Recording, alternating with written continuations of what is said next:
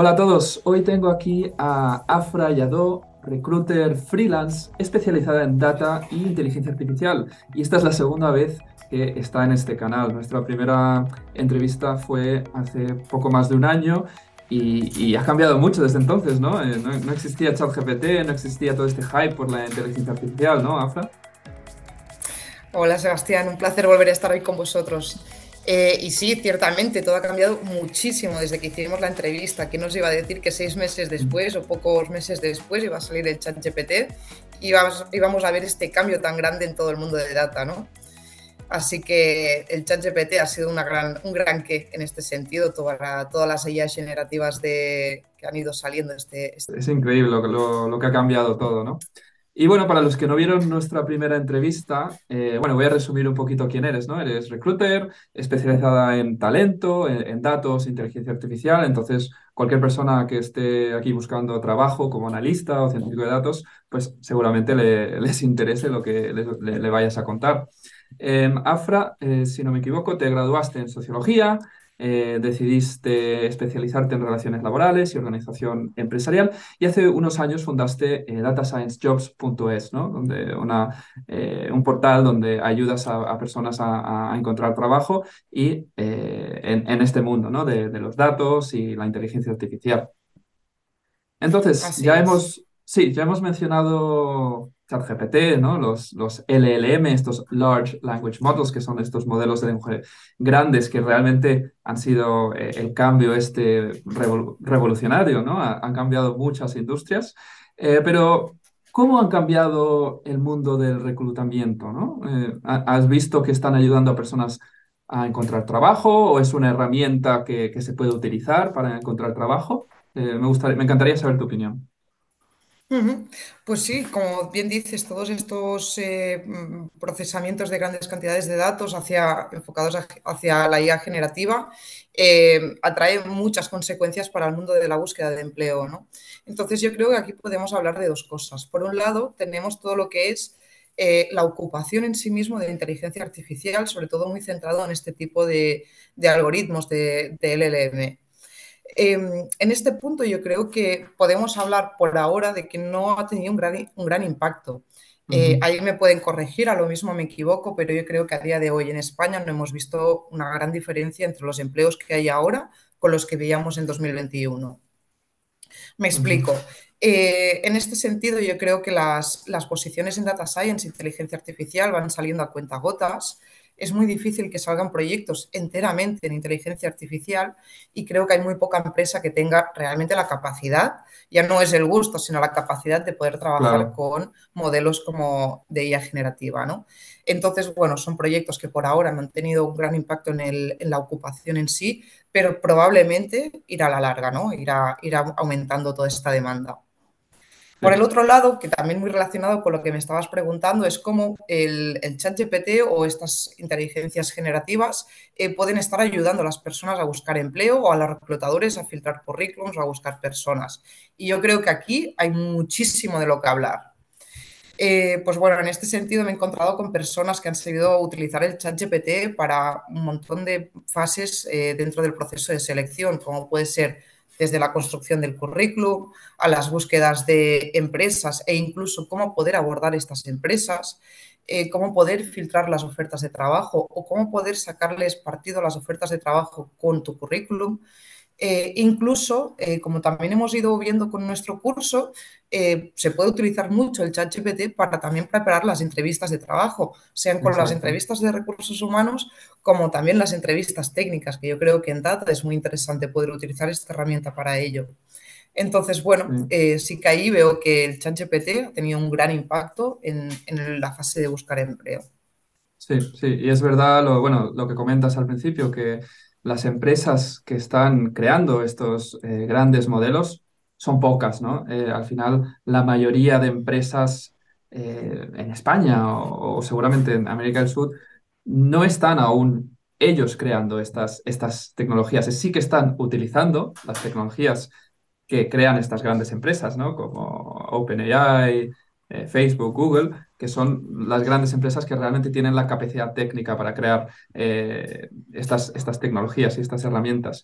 Y entonces, claro, la, mayoría de puestos de trabajo de analistas de datos, científicos de datos, siguen siendo en, los, en los campos más clásicos y, y, por eso supongo que, que, no ha cambiado tanto, ¿no? Um, y luego, como mencionas, sí, Exacto. esto lo hemos, lo hemos mencionado en nuestro curso, que ahora hablaremos un poquito del curso que, que sacaste en, en Datademia, pero sí, hay, hay muchas formas de usar ChatGPT para preparación de entrevistas, para simulación de entrevistas, para ayudarte a, a filtrar o, o, o, a crear mejores currículums. Esto, esto ya lo, lo mencionaremos un poquito más en detalle. Eh, entonces, sí. para aquellos que no lo saben, pues Afra pues, publicó un curso de orientación laboral enfocado al mundo de los datos, donde eh, el objetivo es intentar ayudar a personas a conseguir trabajo en este, en este mundo, ¿no? Eh, entonces, para los que a lo mejor estuviesen interesados en hacer este curso o los que están buscando trabajo, ¿por qué no nos haces un pequeño resumen del contenido de este curso y, y, y cómo puede este curso ayudar a estas personas a, a encontrar trabajo? Sí, tanto. Este curso que montamos, bueno, yo intenté centrarme mucho en, eh, en, los problemas cotidianos que yo me encuentro con las personas que están buscando empleo, sobre todo con estas personas que están buscando empezar su carrera en datos o están transformando su carrera laboral hacia el mundo de los datos, ¿no? Entonces, normalmente me encuentro con un conjunto de problemas que suelen ser bastante prototípicos y lo que hemos intentado es resolverlos todos en este curso. Entonces, en este sentido, lo que hemos hecho ha sido estructurar este curso en cuatro partes. En una primera parte hemos hecho un breve análisis, una breve introducción a lo que es el mercado laboral de los datos, pues para que se pueda conocer mejor qué oferta de empleo hay, qué tipo de demanda de perfiles hay, qué tecnologías son importantes, entre otras. En un segundo punto hemos estado tratando también el tema de la marca personal y el elevator pitch y sobre cómo podemos usar este aspecto para la búsqueda de empleo, sea para el currículum o para las entrevistas. En un tercer momento, hemos visto cómo podemos eh, trabajar, desarrollar todos nuestros perfiles profesionales. Esto quiere decir desde la carta de presentación al currículum, LinkedIn, que es muy importante, y también hemos visto el tema del portafolio. Y ya por último, eh, la última parte que nos ha tocado tratar ha sido la parte de las entrevistas, cómo podemos preparar las entrevistas, conocer un poco cuáles son los procesos prototípicos dentro del mundo de los datos y un poco cuatro eh, tips para poder darle frente a estas entrevistas. Sí, sí, sí, y además creo que dentro de la plataforma, bueno, creo no, lo sé porque lo, hemos hecho, eh, tenemos una pequeña sección donde puedes simular una entrevista eh, usando tu webcam y grabándote dentro de, del curso y poder verlo de, de, vuelta. Y esto es muy útil, ¿no? Porque al final parte de las entrevistas, bueno, cuando yo hacía entrevistas lo más importante era practicar, ¿no? Es, es prepararte estas preguntas, es practicar para sonar un poquito más suelto, ¿no? Para, para saber lo que estás diciendo y, y, y, no estar tan rígido, es muy importante practicar. Y por eso hemos incluido esta, esta pequeña sección de, de simulación de, de una entrevista dentro del curso. Así es, como bien dices, al final procesos de selección, sobre todo lo que es la parte de entrevistas y presentación, es cuestión de práctica. Mm. Y, y, a veces puedes estar dos años sin hacer entrevistas de trabajo y cuando vuelves a empezar es como volver a empezar de cero, porque el tipo de entrevistas, el mercado, nuestra experiencia cambia y es siempre como volver a empezar de cero, ¿no? Entonces, cuando llevas varias entrevistas hechas, luego notas que es todo mucho más fácil eh, que no la primera vez que lo haces. Entonces, bueno, creímos importante poder incluir esta parte y creo que nos ha quedado muy chulo. Es el, el asistente este de tutor que hemos dado eh, en el curso y creo que es muy bueno para poder practicar entrevistas, poder hacer preguntas sobre, eh, bueno, cómo podemos mejorar, cómo podemos resolver cierto tipo de, preguntas o de situaciones que podemos encontrarnos en una entrevista. Sí, exacto. El, tutor del que hablas es, bueno, le hemos llamado Data Tutor que está conectado con ChatGPT y, y, y, te ayuda a, a bueno, a, a, usar estos modelos de lenguaje, eh, como hemos mencionado, y para preparar entrevistas, prepararte preguntas, todo esto dentro de nuestra plataforma. Entonces es como un pequeño asistente eh, de, que tenemos dentro de, de Datademia. Eh, Así ¿vale? es. Como, como, comentábamos, justamente es es una buena herramienta para poder implementar en diferentes empresas, proyectos, situaciones que puede ser muy útil, aunque no podemos crear nosotros un, un chat propio con, con, todas las preguntas, respuestas de una entrevista, pues es súper bueno poder coger otros modelos que hayan creado otras empresas y poder implementarlos en nuestros proyectos es, es una gran herramienta, sin duda. Sí, sí, sí. Pues sí. Em, y has, vamos a, vamos a volver atrás. Y has mencionado la marca personal y el elevator pitch.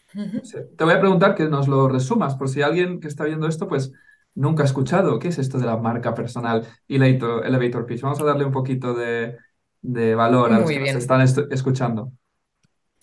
Eh, tanto la marca personal como el elevator pitch en realidad son como eh, una misma cosa, eh, podemos decirlo como dos caras de la misma moneda. Eh, la marca personal trata como del el sello de identidad que nosotros enseñamos en el mundo, ¿no? Eh, como decimos, al final eh, cualquier objeto, cualquier persona crea una percepción a los demás, entonces se trata de poder trabajar esta percepción para poder mm, sacar el mejor provecho de nosotros mismos y poder obtener unos resultados concretos, ¿no? Y el elevator pitch sería como poder poner en palabras esta marca personal. Vale. Entonces, es una otra forma de entenderlo, es bueno, eh, nosotros cuando eh, ten- nos encontramos con, con diferentes tipos de empresas, cada empresa tiene una marca, sobre todo cuando pensamos, por ejemplo, en marcas de ropa, eh, suele ser bastante fácil entender un poco qué, qué percepción recibimos de cada marca. Entonces es poder trabajar lo mismo con, con nosotros, ¿no? Con nuestro currículum, con nuestras presentaciones a las entrevistas, es poder hacer un análisis de aquello que demanda el mercado con lo que nosotros somos y sabemos y poder orientarlo hacia este camino. ¿Y qué es el elevator pitch? Pues bueno, el elevator pitch es un ejercicio para poder hacer una presentación de nosotros mismos, creando eh, esta percepción, este sello de identidad que nosotros hemos trabajado previamente y al mismo tiempo motivar a esta persona que nos pregunte más, que se interese más en querer saber pues, quiénes somos, a qué nos dedicamos y cuál es nuestro objetivo profesional o nuestra visión eh, de negocio o de, o de persona. ¿no? Sí, sí, exacto. Elevator pitch viene de, eh, creo que se podría traducir a eh, discurso de ascensor, ¿no? Y esto creo que venía Uh de -huh. cuando las empresas tenían que, pues, hacer presen- una presentación para conseguir inversión, ¿no? Y, y es como una presentación súper rápida que, que harías dentro del tiempo que sube el ascensor, ¿no? Creo que ese es la, Eso el, es. el concepto. Sí, Eso es. Entonces, bueno, eh, muchos vendedores aprovechaban estos segundos dentro del ascensor con, con los directores para poder venderles su producto. también, sí. Entonces tienes el tiempo este cortísimo de- del ascensor. Imagínate que subimos en un cero y vamos a un segundo. A lo mismo tenemos 10 segundos de presentación. Entonces, en estos 10 segundos yo tengo que conseguir que tú básicamente puedes hacerte una, una noción de lo que, que soy o lo que estoy vendiendo, pero tengo que incentivarte a tener la suficiente curiosidad como para cuando lleguemos al segundo me digas, oye, vamos a cerrar una entrevista y así me cuentas más sobre, sobre tu producto y sobre lo que eres o lo que estás haciendo. Entonces, este es un poco el objetivo, es decir, tienes muy poco tiempo para presentarte y poder crear mucha curiosidad para que quieran saber más de ti. Claro, sí, sí, al final es, es el momento de impresionar y para conseguir trabajo tienes que impresionar a la persona que está contratando. Así que Exacto. Al momento que enviamos un mensaje por LinkedIn, un correo a un reclutador o al momento que hacemos eh, una llamada de estas de cinco minutos para cerrar una entrevista, tienes que ser lo suficientemente hábil presentándote, no es lo suficientemente bueno o experimentado, sino hábil en hacer tu misma presentación, aunque seas una persona muy junior. Todos tenemos una marca personal, todos tenemos algo que aportar a una empresa y debemos saber sacarle partido a ello. exacto, exacto. Así que si queréis aprender a crear vuestra marca personal y elevator pitch, podéis apuntaros al, curso de, de Hazlo en la Academia donde se enseña cómo hacer esto. Vale. Bueno, pues genial. Pues vamos a hablar de otro tema que quería hablar contigo, que son las habilidades blandas, ¿no? Siempre hablamos de las habilidades técnicas, de lo que tiene que saber un analista, un científico, un ingeniero, pero hablemos de las habilidades blandas. En, en, nue- en nuestro Data Analyst Bootcamp, en la Academia, ofrecemos un módulo llamado eh, Data Storytelling, ¿no? Donde, que eso significa que enseñamos a contar historias con datos, ¿no? Data Storytelling, historias con datos. Y bueno, eh, es importante, ¿no? Saber resumir, eh, presentar, explicar. Todas estas habilidades blandas son súper importantes. Y, y, bueno, quería saber tu opinión en, el sector de los datos y en la contratación. Eh, ¿qué importancia tienen estas, estas habilidades blandas? Pues yo creo que muchísimas, y más en un sector como lo que es el mundo de los datos. Al final, y como ya hemos dicho en el curso y como siempre me gusta repetir mucho, eh, trabajar en data no es trabajar solo con números, también es entender el producto, el público con el que te estás dirigiendo, eh, lo que estás trabajando para poder comprender bien los datos y poder hacer buenas preguntas, buenos análisis y sacar los mejores resultados de ahí, ¿no? Entonces es importante entender esto, que las habilidades blandas es lo que determina tu capacidad de poder trabajar un producto, una industria, un público concreto. Eh, al final las habilidades técnicas pues, pueden ser un poco para todos iguales, pero no va a ser lo mismo una persona eh, que sepa muy bien de storytelling, por ejemplo, con, con, la pregunta que me estabas haciendo, ¿no? Si tenemos un data analyst que es muy, muy bueno haciendo storytelling, eh, o sea, que tiene unas habilidades comunicativas muy buenas, Mm, va a encajar muy bien con este tipo de rol en, Analytics. Pero por el contrario, si luego nos encontramos con, un, eh, con una persona que se va a dedicar a la arquitectura de datos, el que sepa hacer un buen storytelling, pues me puede resultar bastante indiferente, porque al final sus habilidades blandas tal vez van a tener más a ver con una lógica matemática o una lógica de resolución de problemas, ¿no? Eh, entonces, bueno, cada uno de los roles que estamos viendo dentro del mundo de los datos van a tener sus habilidades blandas y eh, también hay que decir que dentro de cada industria, cada producto o cada especialización dentro de, estos cuatro roles grandes que conocemos en el mundo de, data, eh, va a requerir también unas habilidades blandas concretas. Entonces es muy importante al momento de decidir hacia dónde queremos ir dentro del mundo de los datos, saber comprender cuáles son las habilidades blandas que van a ser necesarias y poder trabajarlas para mejorarlas. Pues al final algunos van a ser muy buenos con, haciendo storytelling y otros, por ejemplo, que vayan a ser data analyst, pueden no ser tan buenos con esta parte, pero van a tener que reforzarla.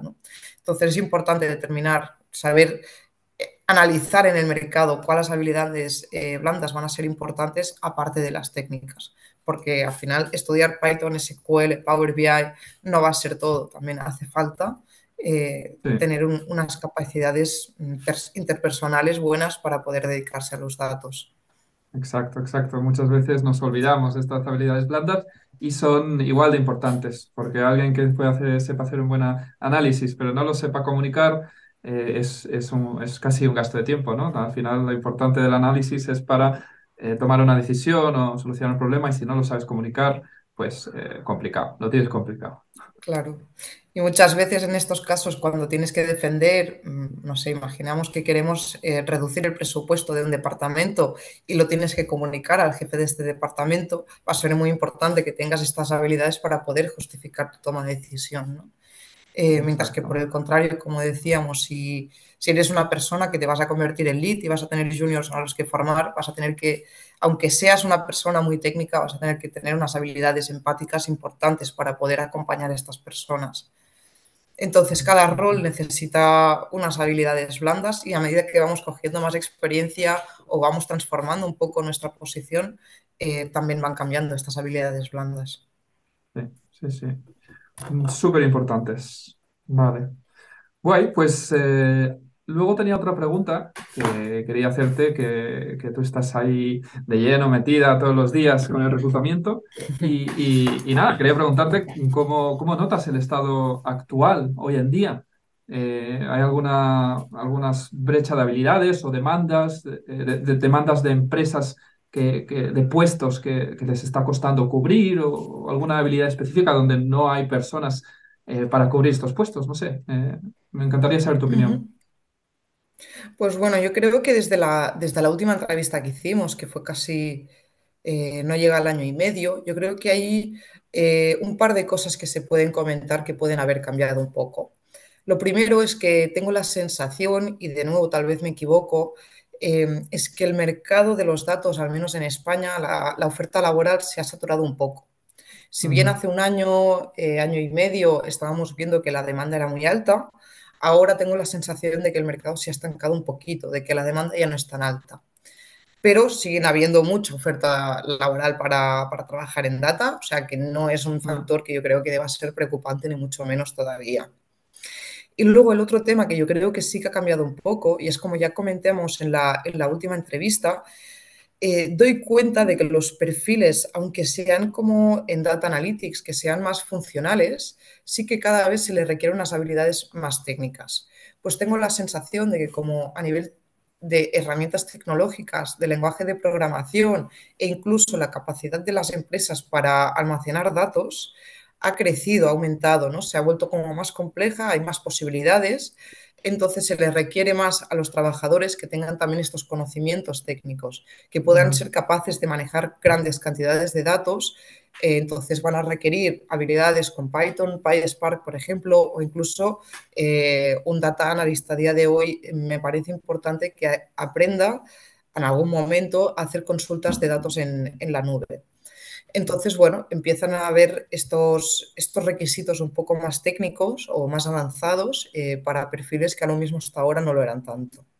Mm, sí, bueno, esto supongo que, se, la razón es porque, bueno, hay, hay, más oferta de, de, formación, se conoce más sobre estos campos donde hace unos años pues eran muy nuevos, ¿no?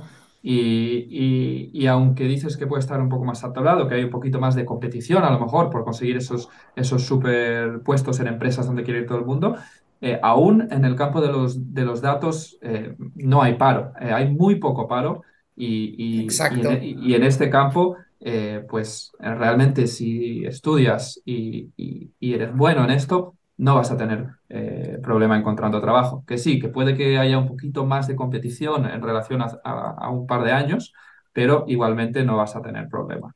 Eh, esa, esa, es Totalmente de acuerdo.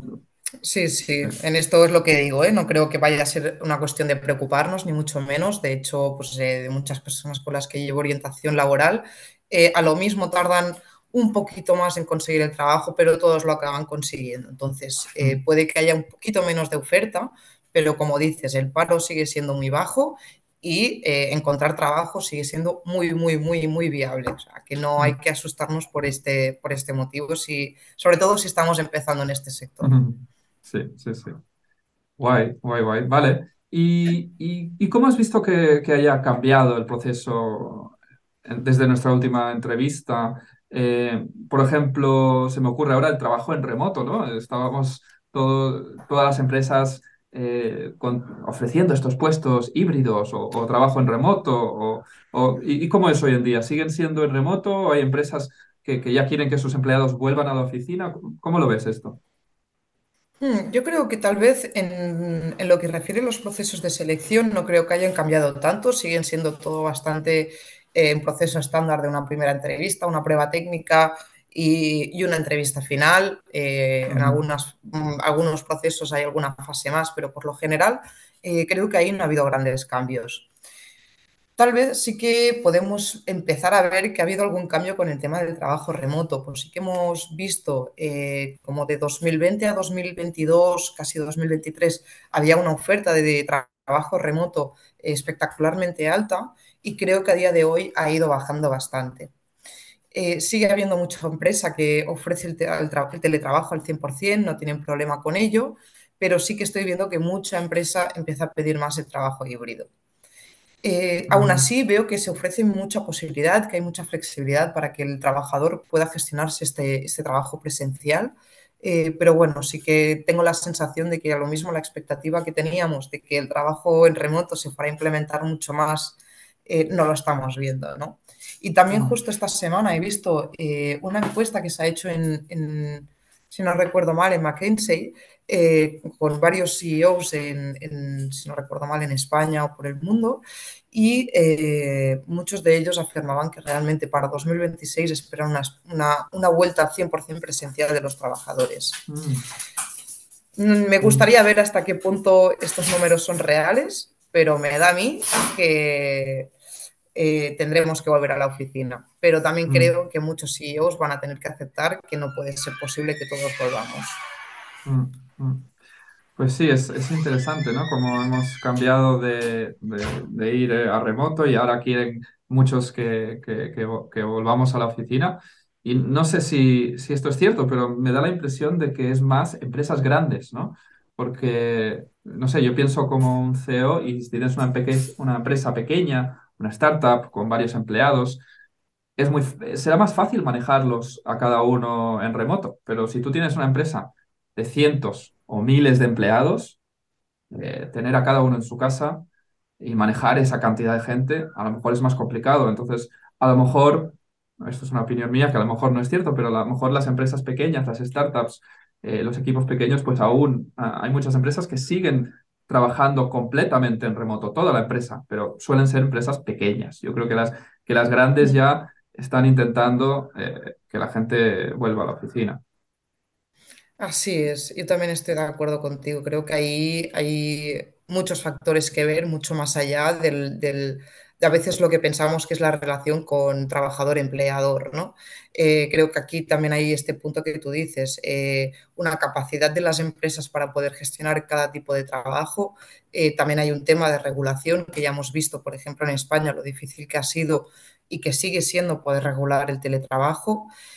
Eh, también hay un tema de, de, inmobiliarias, ¿no? De que hay un interés al final también eh, general de que las personas, eh, bueno, que las personas, que las empresas contraten, compren grandes oficinas o pequeñas oficinas. Claro, y, que la- y Entonces, luego bueno, ahí, vacías. ahí, están exacto. vacías Entonces ahí hay muchos intereses que, que siempre juegan en este punto, ¿no? Entonces es importante Ya. tener en cuenta que a veces la capacidad de un director para decir que se va a hacer el teletrabajo puede ser un poco más limitada de lo que nos gusta pensar a veces, ¿no? Mm.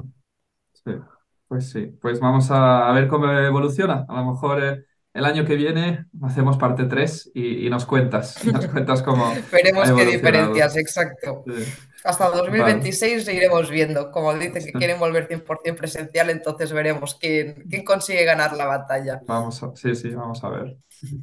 Vale, pues eh, quería hablar un poquito también de, de los retos emocionales de buscar trabajo, ¿no? Al final, alguien sabe, esa persona que está en búsqueda activa, sabe lo difícil que es, ¿no? Y sabe lo desmotivador que puede ser, ¿no? Porque al final, eh, no sé, es como, es como ir a un montón de citas y que nadie quiera salir contigo. Al final, un trabajo... eh, tienes que aplicar a muchos trabajos, tienes que hacer muchas entrevistas, tienes que pasar muchos procesos y esto puede ser desmotivador, ¿no? Entonces, ¿qué consejos le das a, a las personas que, pues, que, que sigan, que, que, que hay luz al final del túnel, ¿no? Así es, buscar trabajo es agotador. Y Mm, yo en este punto siempre eh, le pongo mucha importancia a, a tener unas herramientas, unos recursos para hacer una gestión emocional efectiva, porque si no, eh, es que nos volveremos locos en este intento, mm, ¿no?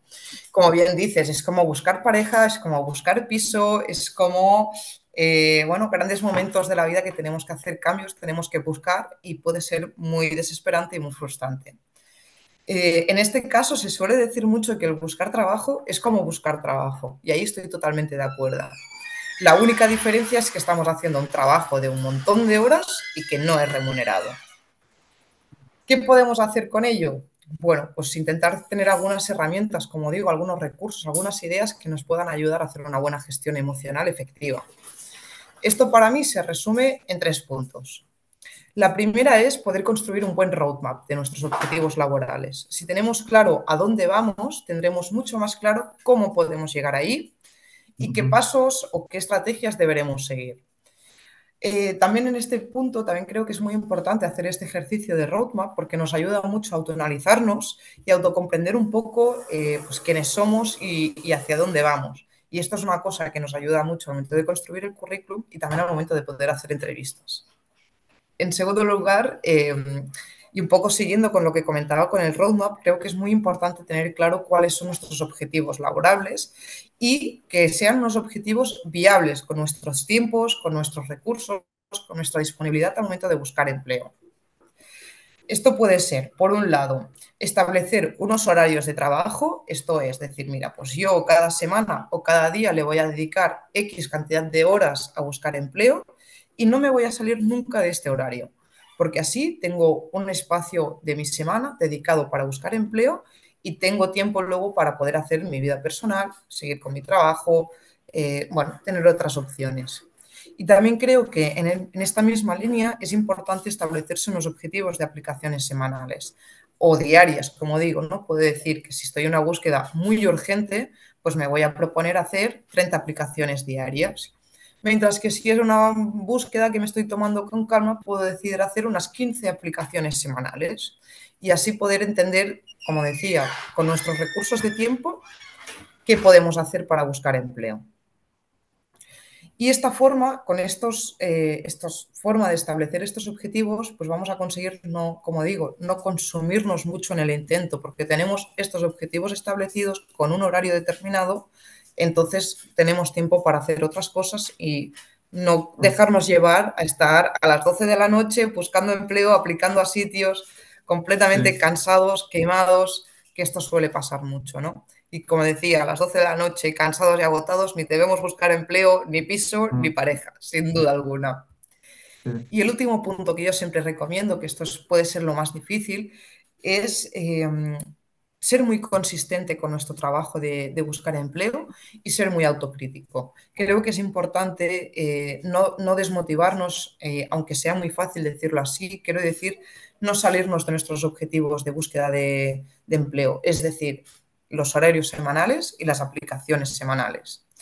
Y lo segundo es ser muy autocrítico, porque constantemente vamos a tener que estar evaluando qué estamos haciendo bien y qué estamos haciendo mal, sea en la construcción del currículum o sea en el mismo proceso de entrevistas.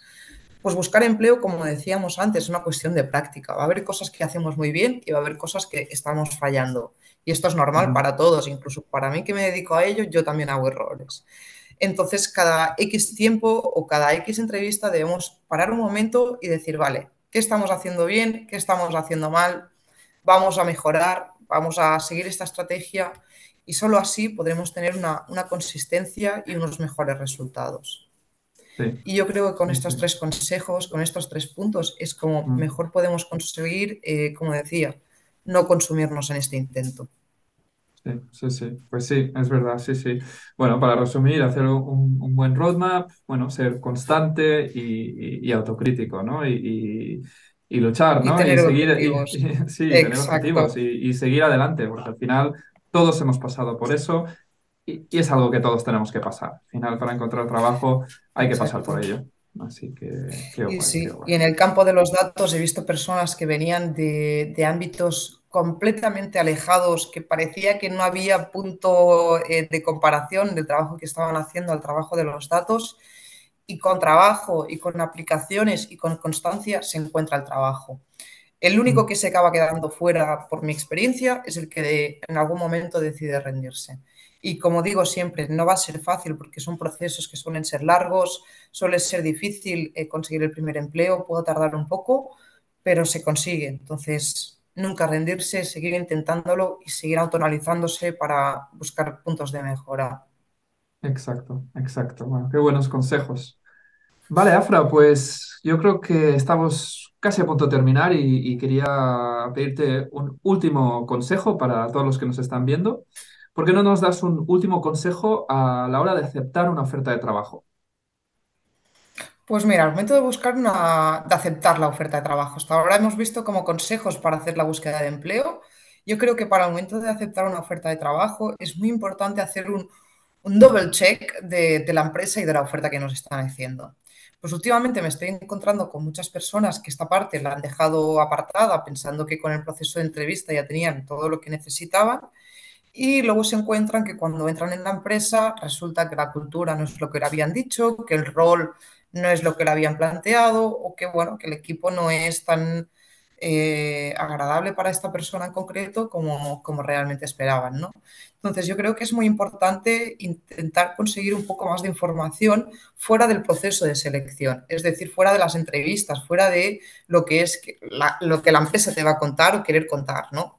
Entonces puede ser bueno buscar, por ejemplo, en Glassdoor, en en este tipo de plataformas que puedes leer opiniones sobre trabajadores o sobre clientes de, cada empresa, así puedes hacerte una idea de quiénes son o cómo trabajan. También puedes preguntar a actuales trabajadores o incluso a antiguos empleados que te puedan dar también una idea de eh, por qué se fueron o un poco cómo es el ambiente en el, día a día del trabajo en cada empresa. Entonces yo creo que hacer este double check eh, es muy importante para no encontrarnos luego con una mala situación. Yo creo que esto nos ha pasado a todos en la vida. Un día hemos cogido una oferta que luego hemos entrado y el primer día hemos dicho, oh Dios mío, esto no es lo que yo quería.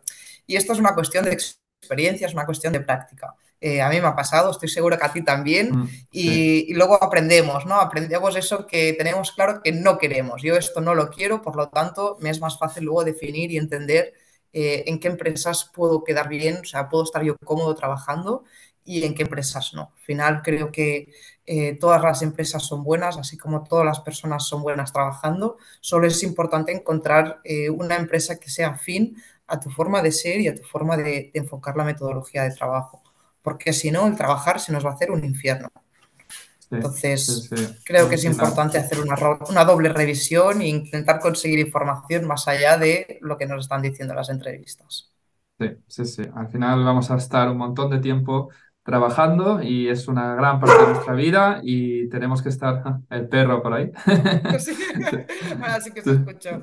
Sí, tenemos que estar em, pues contentos, ¿no? Al final tenemos, es una decisión, entonces vale la pena hacer ese último check ver si, si nos encaja la empresa y, no aceptar cualquier cosa a, la primera, ¿no? Eh, tomarnos ese tiempo extra en verificar la empresa, ver en la cultura, hablar con gente. Sí, es, es un muy buen consejo.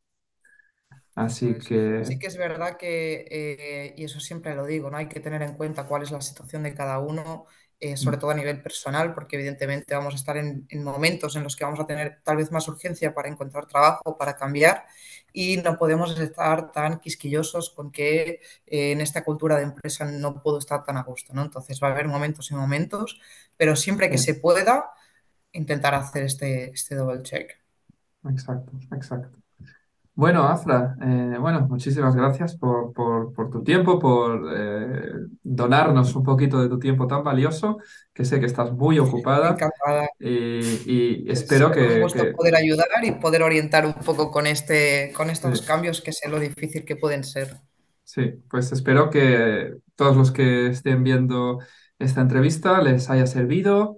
Ánimo a seguir con, con la búsqueda, con las aplicaciones y bueno, si queréis eh, aprender un poquito más de AFRA, tenemos nuestro curso de orientación laboral en el mundo de los datos que podéis acceder en, la web de Academia. Pondré un enlace eh, aquí en el vídeo y bueno, también pondré el enlace del perfil de, AFRA en LinkedIn por si queréis poneros directamente en contacto con ella. Eh, pero bueno, siempre tenemos el curso este que podéis hacer donde enseñaremos todo, básicamente todo lo que acabamos de hablar, pero en más detalle y, seguramente os facilitará el proceso de encontrar eh, este trabajo. Así que nada, Afra, bueno, un placer como siempre y muchas gracias. Muchísimas gracias. Un placer el mío poder estar con, contigo y poder echar una mano, poder dar unas, unas ideas, algunos consejos mm. sobre cómo empezar esta búsqueda de trabajo en el mundo de los datos.